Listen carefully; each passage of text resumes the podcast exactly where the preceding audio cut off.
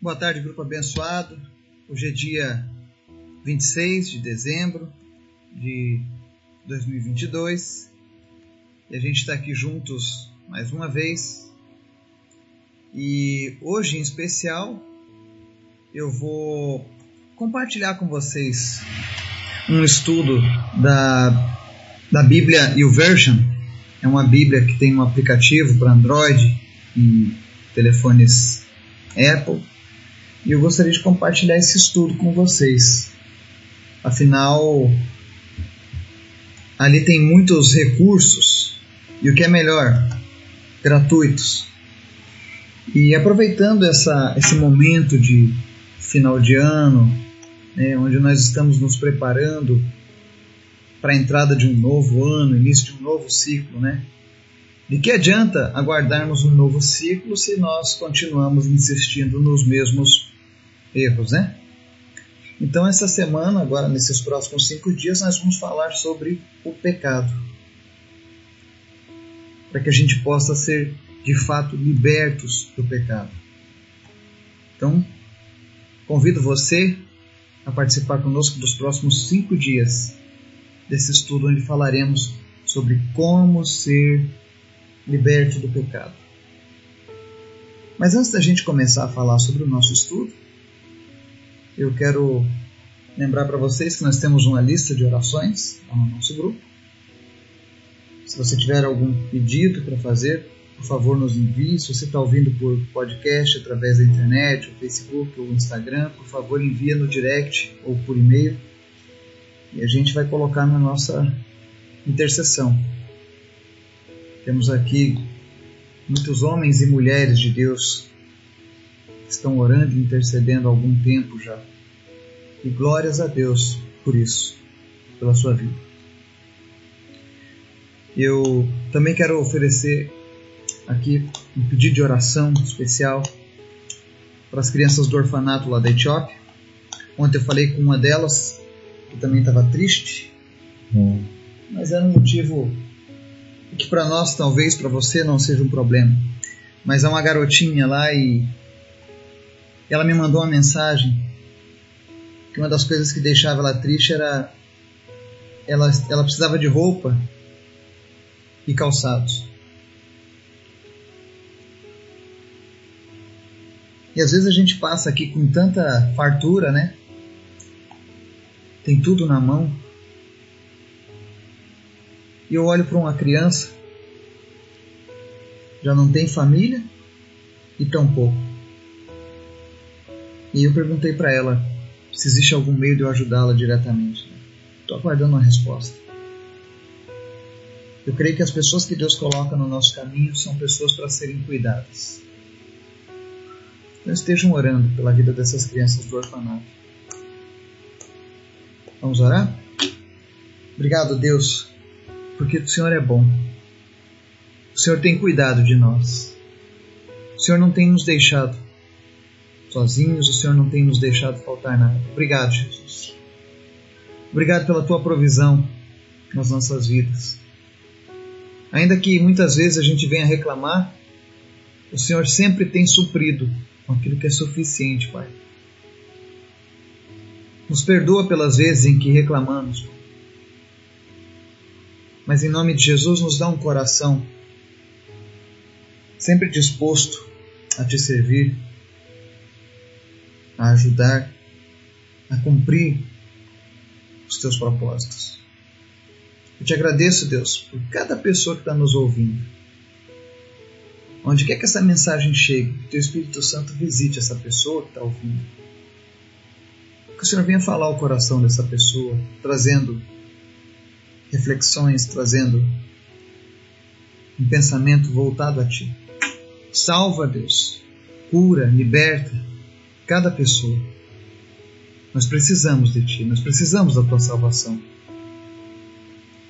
Em especial, Senhor, eu te apresento os que estão enfermos, em nome de Jesus, Pai. Realiza grandes milagres no nosso meio. Olha agora para cada pessoa que luta contra uma enfermidade, um câncer, não importa qual seja, e cura essa pessoa, Pai. Que ela venha passar a virada do ano, Deus, recebendo este milagre da cura. Em nome de Jesus. Em nome de Jesus, Pai. Zera a nossa lista de pedidos de oração, Pai. Curando cada uma dessas pessoas, porque o Senhor é bom. Em especial, Deus, te apresento as crianças do orfanato lá da Etiópia. Cuida delas, abençoa elas. E de alguma maneira, Deus nos ajuda a suprir as necessidades básicas deles. Em nome de Jesus. Nos ajuda, nos abençoa. Abençoa financeiramente o teu povo. Que nós venhamos a prosperar, que nós venhamos a crescer, não porque as pessoas almejam a riqueza, mas porque nós poderemos abençoar ainda mais. Pai. Obrigado por tudo que o Senhor tem feito, Deus. Em especial, nos ensina sobre o pecado, para que possamos, ó Deus, enfrentar este inimigo, para que não sejamos, ó Deus, escravos do pecado em nossas vidas. Nos liberta, Jesus, através do conhecimento da tua palavra. É o que nós te pedimos em nome de Jesus. Amém. Para começar o nosso estudo, né? Hoje nós vamos falar um pouco sobre o que é o pecado. E é interessante que muitas vezes as pessoas não gostam de falar essa palavra, né? Especialmente o cristão. Ele não gosta de mencionar pecado. Geralmente as pessoas usam luta ou erros, mas não pecado. Mas a verdade é que lidar com o pecado honestamente vai nos ajudar a encontrar vitória no nosso futuro. É por isso que eu estou trazendo esse estudo.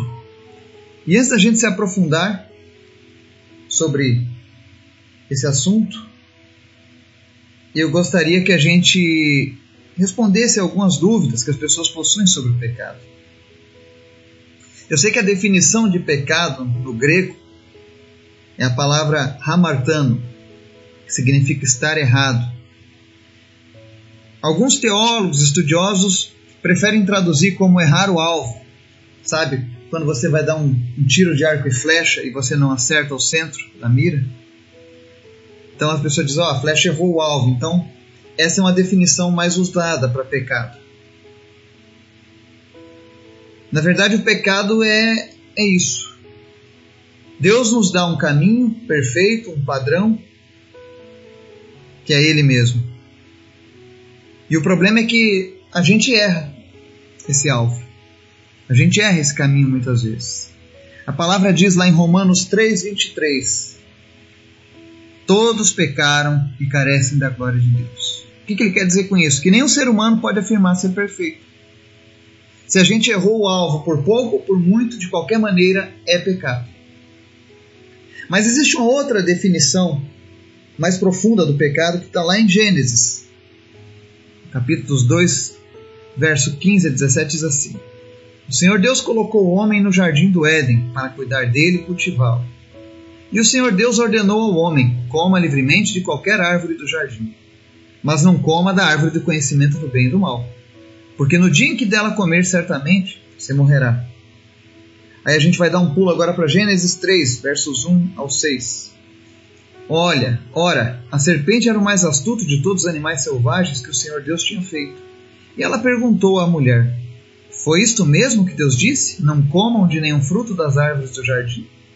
Respondeu a mulher à serpente: Podemos comer do fruto das árvores do jardim, mas Deus disse: Não comam do fruto da árvore que está no meio do jardim, nem toquem nele, do contrário vocês morrerão. Disse a serpente à mulher: Certamente não morrerão. Deus sabe que no dia em que dele comerem, seus olhos se abrirão e vocês, como Deus, serão conhecedores do bem e do mal. Quando a mulher viu que a árvore parecia agradável ao paladar, era atraente aos olhos e, além disso, desejável para dela se obter discernimento, tomou do seu fruto, comeu-o e deu a seu marido, que comeu também. Amém? Pois é, esse é o início. É daí que vem o pecado para a raça humana. Deus havia colocado o homem no lugar perfeito, no jardim do Éden. Deu tudo que o homem precisava. mas deu uma recomendação: não coma do fruto daquela árvore do conhecimento.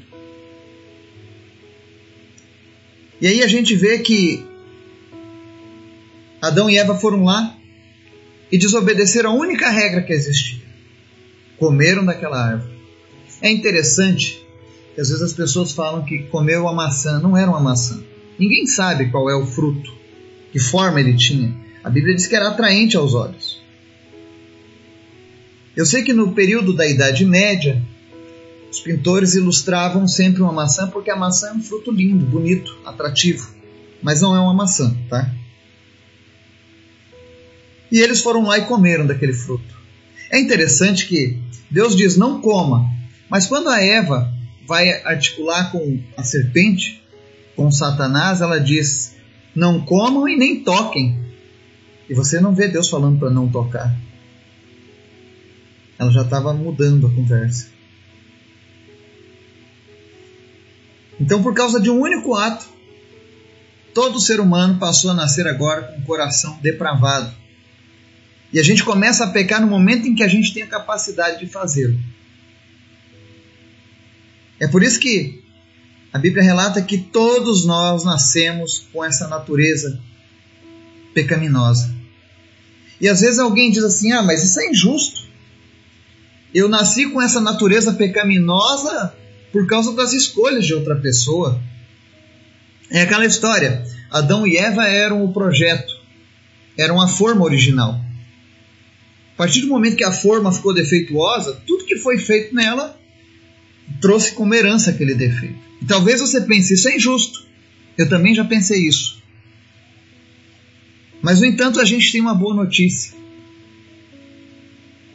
Assim como esse pecado veio ao mundo por causa do homem, né, o Adão,